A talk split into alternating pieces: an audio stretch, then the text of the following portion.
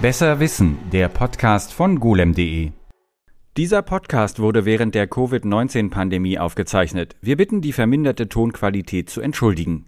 Hallo und herzlich willkommen zum Schwerpunkt-Podcast von golem.de. Mein Name ist Martin Wolf. Wir wollen heute über das Wetter reden, aber nicht über das irdische, sondern das Weltraumwetter. Zu Gast ist Volker Bodmer, Astrophysiker an der Universität Göttingen. Hallo, Herr Bodmer. Schönen guten Tag, Herr Wolf. Gleich mal zur Begriffsklärung. Abgesehen von der Sonne gibt es jetzt nicht so viele Gemeinsamkeiten von irdischem Wetter und Weltraumwetter, oder?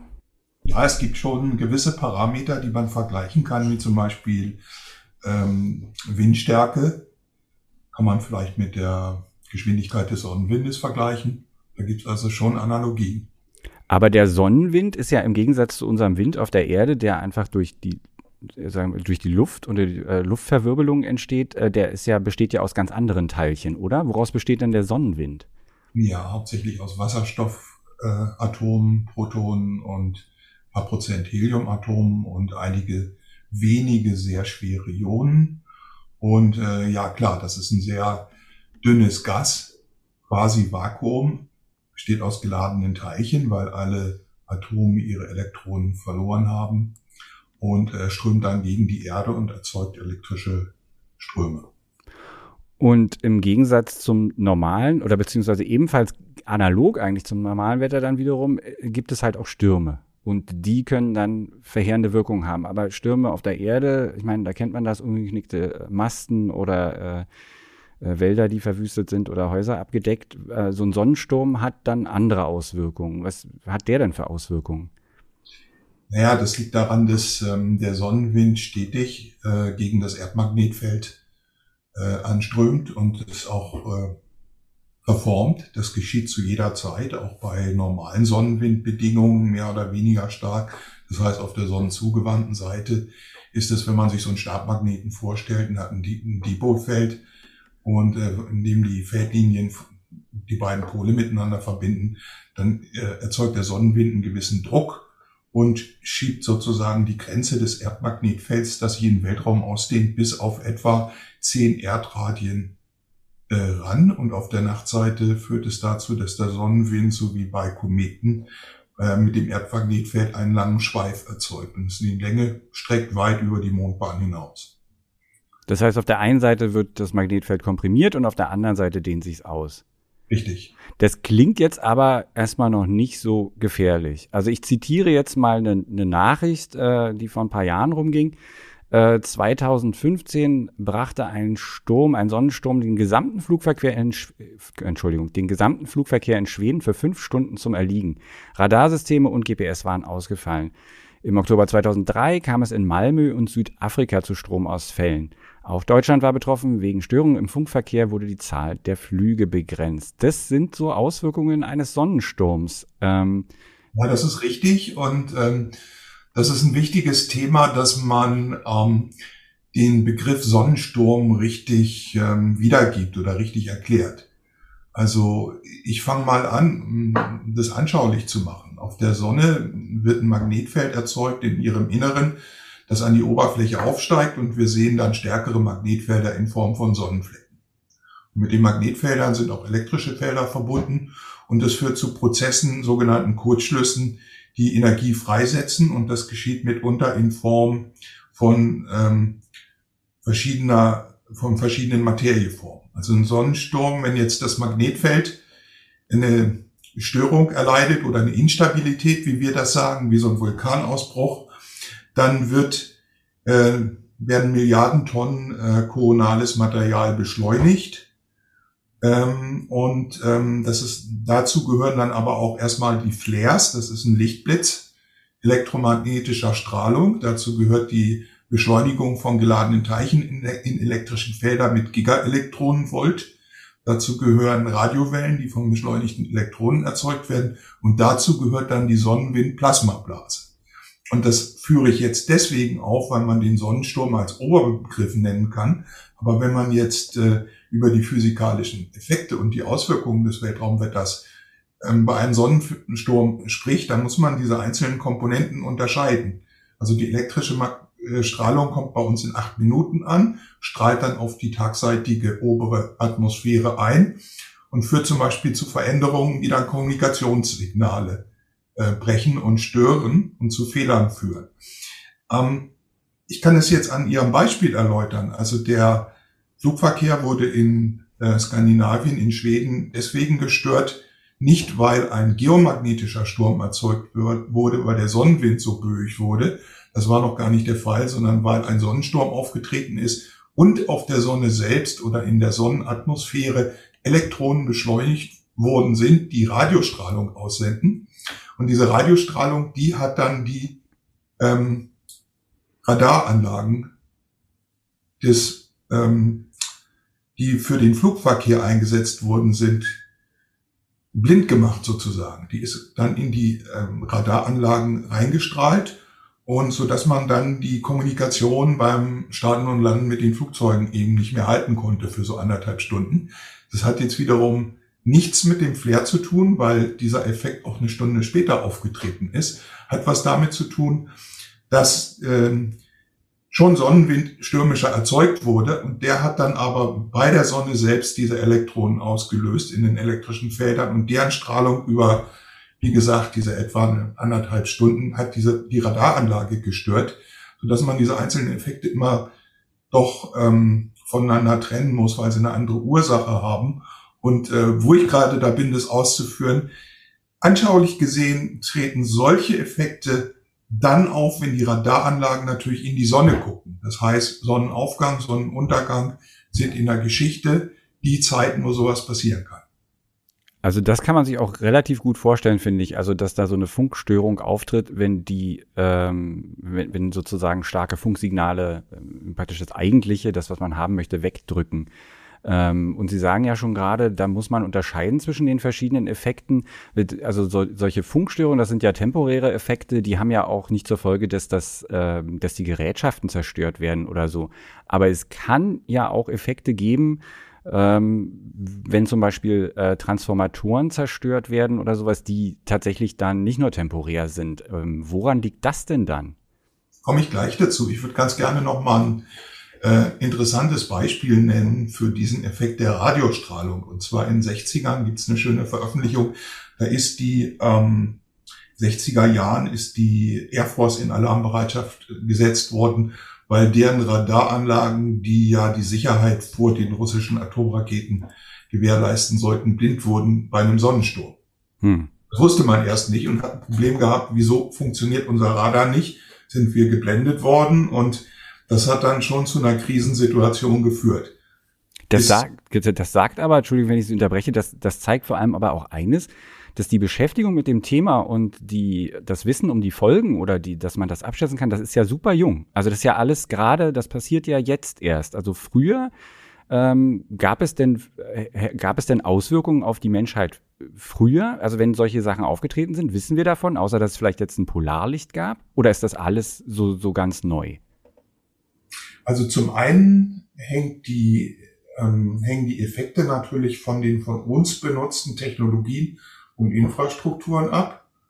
Das heißt, äh, wenn man früher GPS oder GNSS-Systeme zur Kommunikation nicht hatte, hatte man natürlich auch das Problem nicht. Hm. Man hat aber äh, auch seit der ähm, Benutzung oder Entdeckung der elektromagnetischen Wellen, ihrer Ausbreitung, wie Sie das kennen, bei Radiowellen nimmt man diese Störungen wahr. Wenn man jetzt die elektromagnetische Kommunikation nicht hatte, die ja dann erst Ende 8, des 18. Jahrhunderts, Anfang des 19. Jahrhunderts in Gang kam, ähm, dann merkt man natürlich nichts. So Polarlichter ist jetzt erstmal, da kenne ich nur außer Geschichte den Effekt, dass sozusagen da der römische Kaiser, äh, einer der römischen Kaiser seine Truppen zum Hafen von Ostia geschickt hat, weil man gedacht hat, es brennt, wegen der roten Polarlichter der Farbe.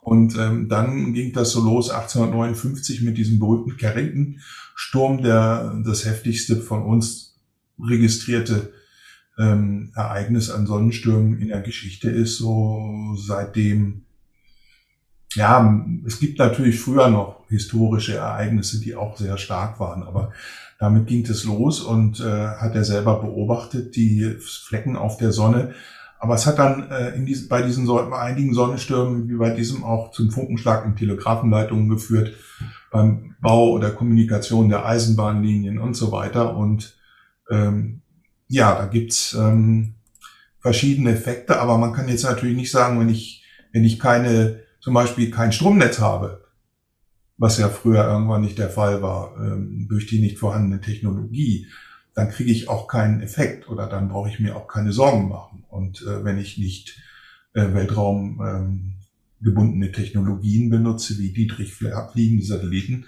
oder sogar Astronauten nicht im Weltraum habe, dann habe ich also eine ganze Menge Probleme weniger.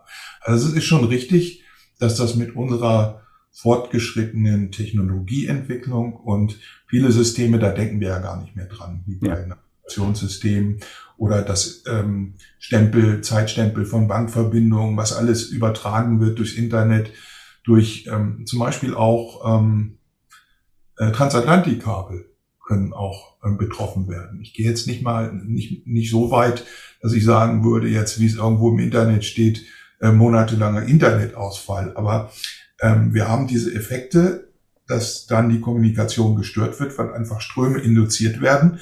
Und das ist dann wieder der Effekt, der nicht die Radiostrahlung ist, sondern das wird passiert, wenn der Sonnenwind stürmisch wird, mit dem an das Magnetfeld der Erde ankoppelt und dann äh, sozusagen über eine Prozesskette Ströme auf dem Erdboden auslöst, die jetzt auch wieder für uns selbst nicht gefährlich sind, weil das lokal kleine sind.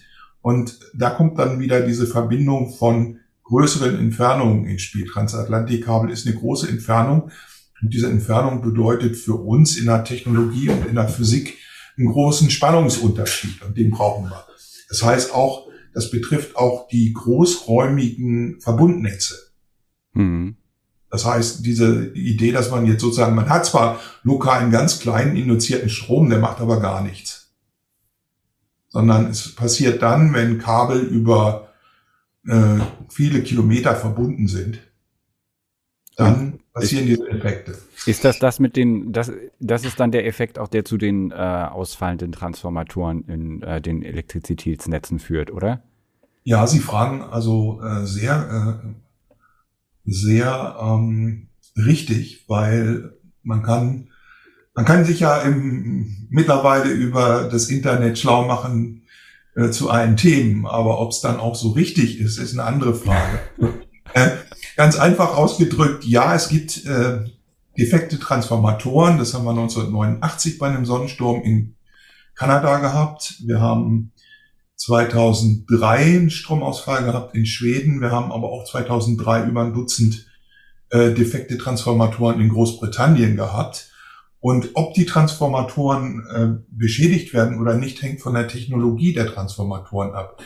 Bei den Schweden ist es so, die haben dann Netzstörungen, aber keine äh, geschmolzenen Transformatoren durch ähm, Betrieb in der Sättigung, weil die eine sogenannte Drei-Phasen-Technologie anwenden. Und äh, wenn Sie eine andere Technologie von Transformatoren haben, davon hängt es ab, ob welche Effekte auftreten. Sodass ich jetzt nicht pauschal sagen kann, ohne dass ich die Transformatoren untersucht habe, die sind jetzt besonders gefährdet oder nicht. Was natürlich wichtig ist, dass man eine Studie macht. Und diese Transformatoren sind auch sehr teuer und haben eine lange Herstellungszeit. Und ähm, das ist die Grundproblematik. Genau, das ist also, und wie Sie schon sagten, äh, im Internet, wenn man dann ein bisschen recherchiert, da kommt man ganz schnell zu den großen Katastrophenwarnungen, wo dann äh, schon gesagt wird, äh, dass äh, äh, ein Forscherteam an der University of Cambridge äh, das Fazit gezogen hat, dass bei einem extrem großen ähm, äh, Event sozusagen Teile des nordamerikanischen Kontinents ins frühe 18. Jahrhundert zurückkatapultiert werden würden, weil der Strom dann ausfällt und das dann auch länger dauern würde. Jetzt ist halt die, Sache natürlich, das ist wahrscheinlich, also ist jetzt nicht so super wahrscheinlich, aber Sie haben es ja gerade schon gesagt, man kann dem entgegenwirken, indem man äh, Technologien einsetzt oder sich vorher schon mal Gedanken macht, was so ein Ereignis auswirken könnte. Und da sind Sie ja auch äh, unmittelbar daran beteiligt. Ähm, Sie haben ähm, eine Risikostudie dazu abgeschlossen im letzten Jahr das ist ja auch so ein Blick in die, also naja, Glaskugel will ich jetzt mal nicht sagen. Also man hat ja da schon sehr konkrete Ergebnisse äh, ähm, oder beziehungsweise sehr konkrete Ideen davon, was so, so passieren kann. Was, was kann man denn äh, so sagen? Was ist denn bei der Risikostudie, die Sie, ähm, an der Sie mitgearbeitet haben, was ist denn bei rausgekommen? Ich würde ein paar Sätze vorher sagen, wenn zur Erklärung, wenn ich darf. Na, aber sicher. Also es ist so, dass ähm, die Effekte natürlich nicht nicht neu sind, sondern wir haben ja schon über viele Jahre wissen wir, dass es Sonnenauswirkungen gibt. Wie ich das vorhin sagte, hängt das von, der, von den weiterentwickelten Technologien ab und natürlich auch von der Miniaturisierung von Elektronikbauteilen und so weiter. Worauf ich aber hinaus möchte, ist, dass ein ganz entscheidender Punkt war, die Prozessketten zwischen Sonne und Erde besser zu verstehen. Und das haben wir geschafft, indem wir aktuelle Weltraummissionen entwickelt haben, die sogar optisch die Ursprungsregionen der Sonnenstürme lokalisieren oder wir können sie beobachten und äh, quasi in Echtzeit ihren Weg bis zur Erde verfolgen, zum Beispiel mit der Stereomission. Und das bedeutet auch, dass wir eine Menge simultaner Messungen haben von der Sonnenatmosphäre in verschiedenen Höhen, die Sonnenmagnetfelder, den interplanetaren Raum bestückt mit Satelliten und im erdnahen Weltraum Aufzeichnungen. Und die brauchen wir gleichzeitig und dann können wir sie analysieren und dann verstehen wir die Ablaufkette. Und das ist sozusagen mit zum Beispiel mit der Weltraummission so, Solar Heliospheric Observatory in Stereo, hat es da wirklich gravierende Erkenntnisgewinne gegeben, so dass wir die Lücken schließen konnten. Also stellen Sie sich mal vor, ich habe früher an Sonnenwinddaten gearbeitet und hatte keine äh, zeitgleichen Sonnenbeobachtungen. Da weiß man ja gar nicht, wo das herkommt, wo der Sonnenwind entsteht und so weiter. Um das mal so ein bisschen anschaulich zu machen. Und ähm, diese Daten haben gefehlt. Und dann haben wir in der Wissenschaft wirklich jahrelang gebraucht, um die einzelnen Dinge auszuwerten, besser zu verstehen. Und das hat dazu geführt, dass wir dann auch sagen können, okay, wenn auf der Sonne dieser Prozess abläuft, dann bedeutet das im interplanetaren Raum und letztlich endlich im Abstand von der Erde in 150 Millionen Kilometer Entfernung im Mittel die und die Effekte. Und wenn man jetzt ähm, studieren will bezüglich des Weltraumwetters, weil es ja viel weniger Personen betrifft, möchte ich mal sagen, als das irdische Wetter. Also naja, also ja, meine, könnte man sich drüber streiten. Ne? Also letztendlich, wenn, ja wenn ein Ereignis, genau, da können wir noch mal zu kommen, was dann da passieren würde. Das betrifft ja schon, aber es ist natürlich nicht so un, es ist nicht das, was äh, jede jeder Person jetzt auf dem äh, auf dem Planeten so als erstes einfällt zum Thema. Ne? Also das ist für uns nicht direkt spürbar. Richtig, sein. genau, es hat keine unmittelbaren Auswirkungen. Und ich wollte nur darauf hinaus, dass ähm, welche Effekte auftreten, hängen speziell von dem System ab, das betroffen ist. Hm ist natürlich ein Unterschied, ob Sie äh, irgendein elektronisches Bauteil auf der Erde haben, was gar nicht eigentlich ausgesetzt ist irgendwelchen Problemen, oder Sie fliegen es im 500 Kilometer Höhe auf oder auf der ISS oder Sie machen einen Ausflug zum Mars. Dann hängt es also vom Orbit, wie wir sagen, oder von der, von der Position ab. Es gibt auch Effekte wie die induzierten Ströme, die natürlich unterschiedlich auf der Erde ähm, unterschiedlich stark sind, zum Beispiel äh, in den Polarlichtzonen sehr hoch und dann ähm, natürlich weniger stark nahe des Äquators. Und so muss man, um Risiko abzuleiten, immer genau das System nehmen. Und wir liefern dann sozusagen die Parameter aus unserem wissenschaftlichen Verständnis und dann kann dieses System untersucht werden. Das heißt, also es gibt eben äh, verschiedene Parameter also der Sonnenwind ist nicht ein uniformes, äh, eine uniforme Sache, die einfach auftritt und man weiß, okay, das ist das, sondern schon da gibt es verschiedene Parameter.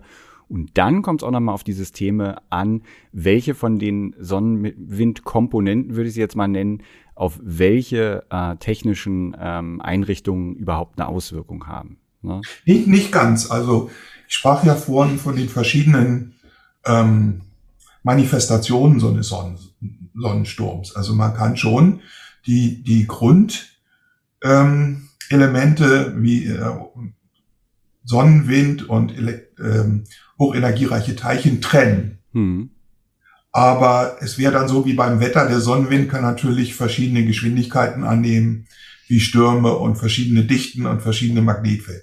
Das sind die, die Eigenschaften des Sonnenwinds. Aber grundsätzlich, äh, da haben Sie aber natürlich recht. Also zum Beispiel wenn wir zum Mars fliegen, da würde uns bezüglich des Weltraumwetters eigentlich so ein Sonnensturm in der Form der Materiewolke, koronaler Massenauswurf, gar nicht besonders stören, sondern es werden die energiereiche Teilchen, die bei, bei, der, bei der Entstehung, bei der Explosion auf der Sonne erzeugt werden, die dann bis GV Volt reichen, die prasseln dann sozusagen auf das Raumschiff ein. Und dann muss man sich wieder eine Überlegung machen, wie ist das mit der Abschirmung des, der Besatzung. Das ist ein sehr, das ist ein sehr interessanter Punkt. Da kommen wir nämlich gleich zu. Die Frage, die sich mir nämlich stellt, ist: ähm, Sie haben ja schon die Missionen erwähnt, die ähm, äh, in den Weltraum gestartet wurden mit dem Ziel, die Sonnenaktivität äh, weiter zu erforschen. Und da stelle ich mir natürlich die Frage, wenn jetzt also so eine Mission, ich muss mal gucken, welche hatte ich denn da jetzt hier aufgeschrieben? Das war ähm, Sekunde, das muss ich dann eh rausschneiden. Jetzt muss ich nur mal gucken, welche ich hier notiert hatte. Hm. Sonst helfen Sie mir mal kurz auf die Sprünge. Wie hießen, wie heißt denn die, die mit, äh, ich glaube, die ist von der NASA und die ist jetzt so in Sonnennähe. Parker Solar Probe. Wie heißt die? Parker Solar Probe. Ah, okay. Also es gibt von der NASA eine Sonde, die auch in Sonnennähe ähm, solche Untersuchungen durchführt. Und jetzt frage ich mich natürlich, wie kann die das denn machen, wenn die ständig von diesem Sonnenwetter und von den Sonnenwinden und eventuell Stürmen ja auch getroffen wird? Muss sie nicht irgendwie abgesichert sein? Muss sie nicht abgeschirmt sein? Wie funktioniert sowas technisch denn? Also einmal ähm, gibt es ein Missverständnis vielleicht in dem Sinne, dass der Sonnenwind ja im Prinzip keine spürbare Dichte hat. Es sind also geladene Teilchen, die sind aber, sind aber einige pro Kubikzentimeter und zum Beispiel fünf Protonen im Erdabstand. Das ist also nichts und damit wird auch also keine Bezüglich des Erdmagnetfeldes schon, weil das ein Plasma ist, aber bezüglich der Sonde selbst gibt es da keinen Widerstand. Also da gibt es einen großen Unterschied zwischen einem Himmelskörper und äh, so einem kleinen Satelliten, sage ich jetzt mal. Ja, der, also der würde das gar nicht, also da würde, hätte das die Auswirkungen nicht, weil ähm, die, also weil, weil das ganze Gerät innen drin, das ist sozusagen zu klein und das äh, ist, der ganze Effekt basiert darauf, dass das Magnetfeld der Erde beeinflusst wird. Ja, richtig. Ah. Genau, weil das ist nämlich, ne, also weil wie gesagt, man stellt sich das so vor, so ein bisschen, ne, es ist dann heiß und dann gibt's hier irgendwie Strahlung und alles Mögliche und die arme kleine Sonde muss da äh, rumfliegen, aber das macht der in Wirklichkeit erstmal nicht so viel. Die, deren Instrumente funktionieren in der Sonnennähe gut oder wahrscheinlich sogar besser als auf der Erde, oder? Ja, ich kann ja mal ein paar Sätze zur Erklärung der Sonde sagen, weil wir die ja mitgeplant haben im NASA Science and Technology Definition Team. Das eine ist erstmal, wie jeder sich leicht vorstellen kann, je dichter ich an die Sonne komme, desto heißer wird's von der Strahlung her. Und wir haben das berechnet mit Temperaturen von um die 1400 Grad, die jetzt auf die Sonde einwirken. Um die abzuschirmen, bei den Abständen, die wir erreichen, zur Vorstellung 150 Millionen Kilometer sind wir weg. In den nächsten Jahren kommen wir auf 6 Millionen Kilometer ran, wenn man, das ist vielleicht für, für uns alle noch sehr viel, 6 Millionen Kilometer, aber das sind irgendwie schon 95, 96 Prozent des Gesamtabstands, an die wir ranfliegen. Und soweit sehen wir auch die Sonnenatmosphäre reichen. Aber da haben wir natürlich die Temperaturen ausgerechnet und dann ein entsprechendes Hitzeschild entwickelt, das aus Kohlenstoffmaterialien extra entwickelt und gefertigt wurde. Das ist äh, zwei Meter gro äh, groß im Durchmesser und elf Zentimeter dick. Und dahinter befinden sich die einzelnen Komponenten der Raumsonde, die Instrumente, von denen Sie sprachen. Und äh, dann gibt's noch ein Kühlungssystem mit sechs Liter Wasser an Bord, das rumgepumpt wird, auch durch die Solarzellen. Und äh, gewisse Komponenten, die, die Solarzellen, die können hinter das Hitzeschild geklappt werden. Und äh, je nachdem, wie viel Strom man braucht, natürlich ganz bei der Sonne sind sie hinterm Hitzeschild und weiter weg brauche ich natürlich Strom, da kann ich sie entfalten, da kriege ich auch nicht so viel Strahlung drauf. Und dieses Hitzeschild, ähm, das führt dazu, dass man wirklich die Instrumente dahinter auf Raumtemperatur in den 20, in 20er Grad Bereich betreiben kann. Und ähm, ja, das Kühlungssystem führt dazu, dass auch noch Wärme durch sogenannte Radiatoren abgestrahlt werden kann. Also hinter dem Hitzeschild haben diese Radiatoren ungefähr 800 Grad Wärme.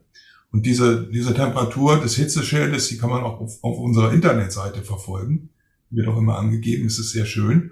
Die schreiben wir mal, schreiben wir mal in die Show Notes, die Internetseite, aber Sie können sie auch nochmal ansagen. Äh, das ist die Projektwebseite oder wo findet man die? Ja, Sie können zum Beispiel über unsere Projektwebseite, äh, die rufe ich mal eben auf, ähm, das ist cgaus, c-g-a-u-s-s minus psp astro.physik.uni-göttingen.de. Und wir packen das noch in die Shownotes, dann kann man draufklicken. Da sieht man, ja. was, was die Sonde gerade, was gerade Nee, man kommt dann, man kommt äh, darüber zu der Parker Solar Probe NASA Seite und da steht's dann.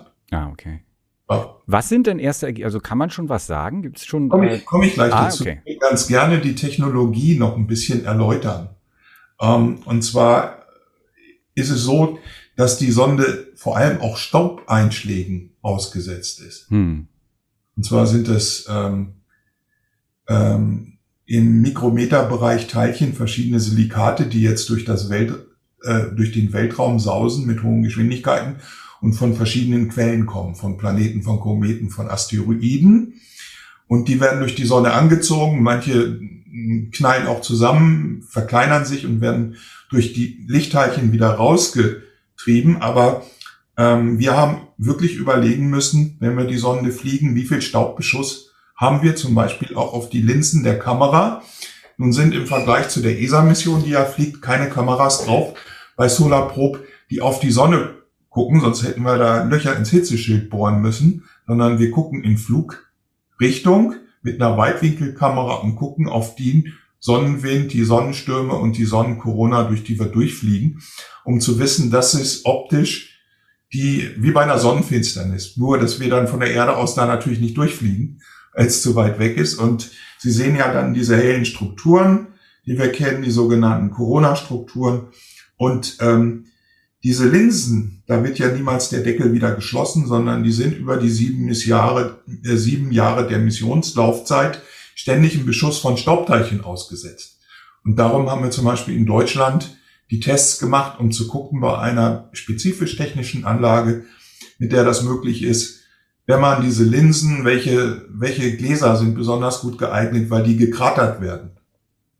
Und äh, man kann sich das vorstellen, dass nach einer gewissen Zeit, wir können dann ausrechnen im Verlauf der Mission 1000 Einschläge der und der Größe oder 70 der und der Größe und dann äh, ändert sich sozusagen die Rauheit der Oberfläche und damit auch die Güte der Beobachtung. Und sowas wird alles getestet und die Staubteilchen, die prallen auch vom Hitzeschild ab und so weiter. Und ähm, fällt mir jetzt noch ein aktuelles Beispiel.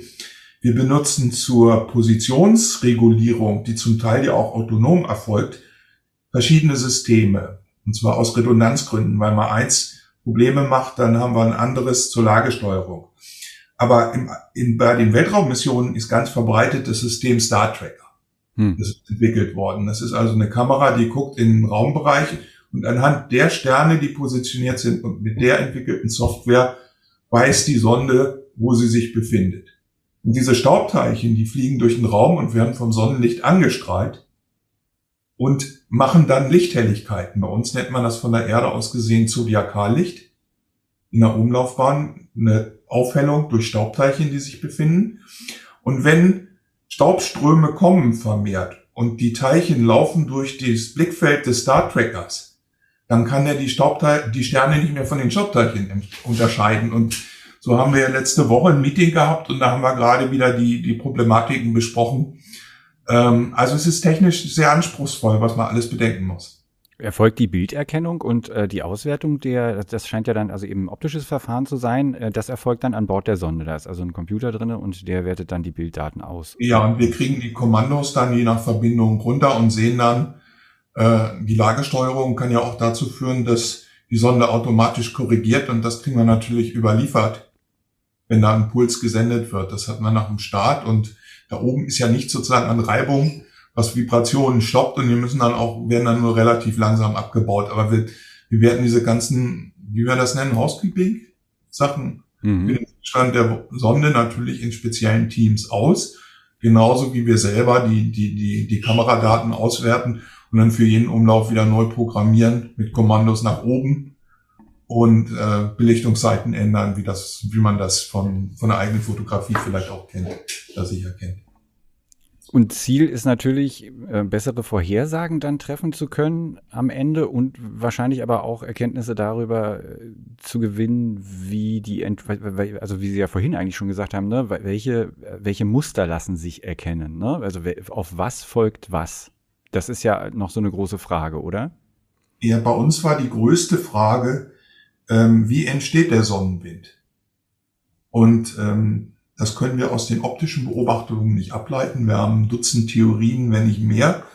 Warum sind alle Teilchen vollständig ionisiert? Warum hat der Sonnenwind eine Millionen Grad heiße Temperatur, die aber ja nicht auf die Sonne einwirkt, weil die Dichten so gering sind? Es wird also nicht übertragen, aber trotzdem verstehen wir nicht, die Sonne hat genug Energie, aber wie letztendlich der Sonnenwind erzeugt, damit er überhaupt von der Sonne in den Raum fließen oder strömen kann äh, weil die Sonne ja eine enorme Gravitation hat. Und das könnte jetzt dadurch passieren, dass man Teilchen hat, die durch Wellen in der Sonnenatmosphäre Geschwindigkeit wie Surfer gewinnen oder elektrische Felder, wo die Teilchen Energie gewinnen und so weiter. Das wissen wir ganz einfach nicht. Das ist eine grundsätzliche physikalische, astrophysikalische Frage. Auch für andere Sterne gilt das.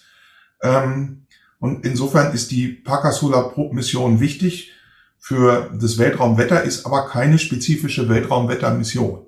Ah. Sondern dient der Grundlagenforschung, wie entsteht die Sonnenatmosphäre, wie ist der Raum nahe der Sonne ähm, charakterisiert und vor allem diese fundamentale Frage, wir wissen nicht, wie der Sonnenwind ausgelöst wird. Wenn wir wüssten, was, also wenn wir mehr darüber wüssten, dann wären natürlich Prognosen einfacher, aber wir können jetzt schon ähm, zumindest grobe Voraussagen abgeben, oder? Ja, aber das geschieht äh, in der Weltraumwettervorhersage durch andere Satelliten. Das geschieht nicht durch die Daten der Parker Solar Probe Mission. Die anderen Satelliten, was können die, also und wie, also sagen wir mal so, ganz einfach gefragt, wie genau und wie weit im Voraus können die denn prognostizieren, was jetzt passiert? Zwischen einem halben Tag und einigen wenigen Tagen. Es kommt jetzt wieder auf die Effekte drauf an. Wir mhm. haben also die Mission SDO, Solar Dynamics Observatory, die fliegt um die Erde und erzeugt pro Minute eine DVD an Sonnenbeobachtung. Das ist gigantisch. Und damit haben wir die Sonne im Blick. Kann man heutzutage durch die Weiterentwicklung, das ist schon sagenhaft. Wenn ich jetzt mein Handy nehme, dann habe ich äh, sofort fünf Minuten Bild oder von vor fünf Minuten Bild der Sonne in verschiedenen der Sonnenatmosphäre in verschiedenen Wellenlängen und so weiter und kann daraus sehen, was ist auf der Sonne los. Dann habe ich natürlich noch durch die Aneinanderreihung der, der Aufnahmen Filme und sehe die Dynamik, habe die Corona im Blickfeld. Das geschieht dann mit, mit anderen äh, Satelliten wie Soho, schon über fünf, bald 25 Jahre im Einsatz. Und ähm, Stereo. Einer der beiden funktioniert noch, einen haben wir verloren. Und die haben Spezialkameras drauf, so dass wir da auch mitunter ähm, Sonnenstürme von der, Erd von der Sonne bis ganz zur Erde verfolgen können. Das ist wichtig für die Vorhersage und da die Missionen ja nicht ewig funktionieren und wir keine spezifisch entwickelte Weltraumwettermission haben, die genau die Beobachtungen liefert, die wir für die Vorhersage brauchen, für eine möglichst genaue, arbeiten wir zum Beispiel bei der ESA an der sogenannten Lagrange L5-Mission, die die erste operationelle Mission zum Weltraumwetter sein soll. Ist, warum dauert, also war, das vorher noch nicht so relevant oder hatte man da noch nicht den Fokus so sehr drauf? Äh, warum ist das erst jetzt der Fall, dass man zu diesem Thema eigentlich dann eine spezifische Mission macht? Das liegt zum einen daran, dass man äh, erst in den 70ern die Sonnenstürme entdeckt hat und diese Zusammenhänge dann erst äh, durch die Technologieentwicklung der Weltraummissionen verstanden hat und quantifizieren kann. Das konnten wir nicht. Und ohne Quantifizierung können wir auch keine dedizierte Vorhersage machen. Das machen wir jetzt mit Wissenschaftssatelliten. Aber die haben natürlich gewisse Tücken, und äh, daraus entwickelt sich, was man für ein, ist ja beim Wetter auch so, dass man dann Wettersatelliten konzipiert und so weiter. Und je nach Effekt mache ich dann meine Vorhersage und dann ist es so, dass man eine ganze Zeit lang nicht wusste, welche Effekte überhaupt aufgetreten sind, weil man ja gar nicht dran gedacht hat, dass man, dass das vielleicht die Sonne war. Ja, man muss natürlich auch spezifisch dann in die Richtung gucken, ne? Also ich gehe mal noch äh, äh, auch noch mal in die Vergangenheit zurück. Sie machen das ja schon sehr lange und Sie waren tatsächlich auch schon dabei, also in der Forschung, äh, als 1989 in Kanada ein äh, größeres Ereignis äh, stattgefunden, äh, stattgefunden hat, oder? Ja, das war so, dass ich da gerade äh, eigentlich mit den Polarlichtern weniger beschäftigt war, die aufgetreten sind. Und man konnte auch eine große Sonnenfleckengruppe von unserem Institut aus sehen bei Sonnenuntergang. Sehr schön. Und ich habe jetzt gesagt, ich war mit den Polarlichtern nicht so beschäftigt, weil ich meine Diplomarbeit abgeben musste. Und da habe ich auch schon über erdmagnetische Stürme äh, geforscht, Daten analysiert von Satelliten. Und ähm, da war ich, habe ich so mein Diplom in Physik gemacht im April 1989 und mein Professor hat dann gesagt, äh, wollen Sie nicht eine Doktorarbeit anfangen mit dem Thema, warum gibt es Sonnenstürme mit Flecken, ohne Flecken, wie entstehen die, wie wirken sie sich aus? Und das fand ich spannend und dann habe ich eben sehr schnell festgestellt, ja, an der Uni gibt es eigentlich keinen Experten, ich brauche den Sonnenwind. Ich habe dann, das waren ja ganz andere Verhältnisse. Wir hatten damals ähm, ein IBM-PC im Institut und privat hatte ich eine andere Marke, weil die IBMs waren sehr teuer. Und äh, mit der Software konnte man dann die Disketten, die Floppies der NASA mit den Sonnenwinddaten lesen. Und äh, wenn man da was machen wollte, eine Stunde, musste man sich morgen schon eintragen auf den Zettel. Und das war mühsam. Und dann fehlte mir auch noch das Hintergrundwissen in der Forschung. Und ich habe dann bei einer Konferenz den, den Herrn Schwenn kennengelernt, der der wissenschaftliche Leiter des Plasma-Instruments für die Helios-Mission war. Und ähm, dann bin ich für eine Forschungsarbeit auf den deutsch-amerikanischen Raumsonden zum Sonnenwind ans Max-Planck-Institut, damals noch für Aeronomie, heute Sonnensystemforschung, gekommen und dann war ich aktuell in der Forschung drin. Was schätzen Sie, wie wird das in naher Zukunft weitergehen? Wie viel, also wenn man es mal jetzt ganz einfach sagen würde, werden wir schaffen, da eine gewisse Sicherheit zu schaffen, beziehungsweise die Prognosen so gut zu machen, dass sie ähm, die Folgen von solchen Ereignissen abmildern können? Oder wird vielleicht doch eher ein großes Ereignis uns dann nochmal überraschen? Ich würde da denken, dass wir darauf hinarbeiten, das auch schaffen werden, uns einen größeren Schutz zu anzueignen. Das kann man machen, indem man einfach die äh, Widerstände oder die, die Robustheit der Transformatoren erhöht. Dann sind sie weniger anfällig. Man kann auch durch die Vorwarnzeit die Kapazitäten runterfahren. Das heißt, ist natürlich immer eine Frage, man will sich ja nicht selber schädigen, wenn man solche Maßnahmen macht. Und ähm, das bedeutet dann eine Vorwarnung und ähm, dann es trifft einen nicht unvorbereitet. Also wenn man einen Sonnensturm hat, dann verliert man auch den Kontakt zu Kommunikation mit Satelliten im Erdorbit und man weiß es dann halt vorher. Und ähm, wie gesagt, man kann bezüglich des Stromnetz die, die Steuerung kontrollieren. Das wird ja heutzutage auch schon gemacht. Sonst würde es ja nicht äh, große Weltraumwettervorhersagezentren in England und den USA geben. Man kann den, man warnt den Flugverkehr, da wird ja auch dran gearbeitet, wobei der dann natürlich nicht die Ströme zu spüren kriegt, sondern einfach Kommunikationsprobleme haben kann, weil ja vorgeschrieben ist, die, der Radiowellen Empfang und sichert die Kommunikation des Flugzeugs mit den Bodenstationen. Und ähm, das wird auch versucht zu standardisieren. Ne? Aber das sind alles Prozesse, die jetzt gerade noch laufen. Also das ist ja, ja auch mal gut zu wissen.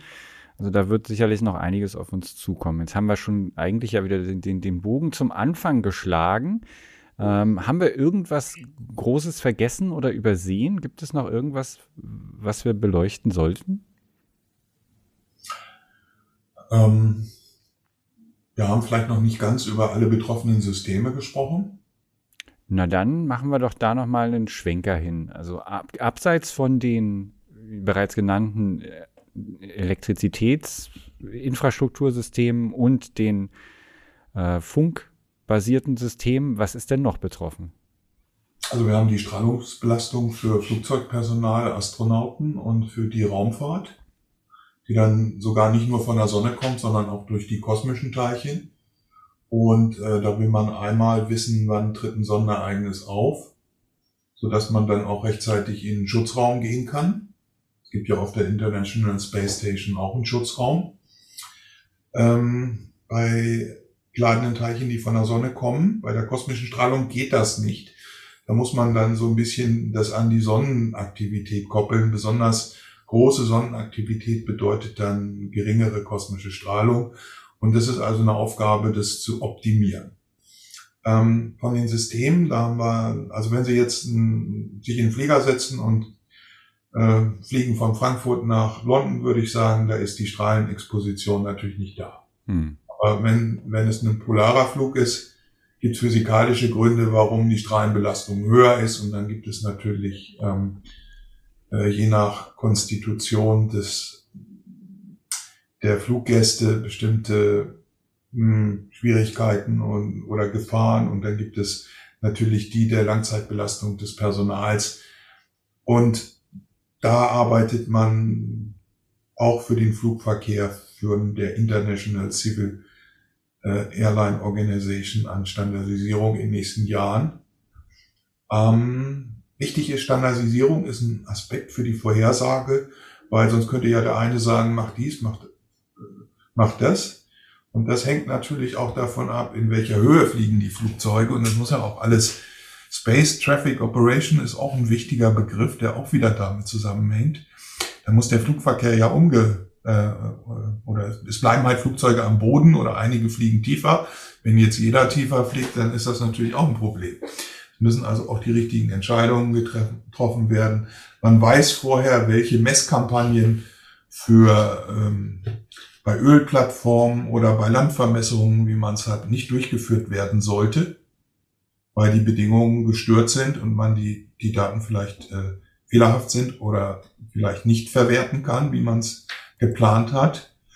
Und äh, dann fällt mir noch ein, es werden ja Ströme induziert in ähm, Pipelines, die auch zur Korrosion führen, dass man sich dann auch überlegen kann, wie lange kann man sowas betreiben, mit welcher Technologie.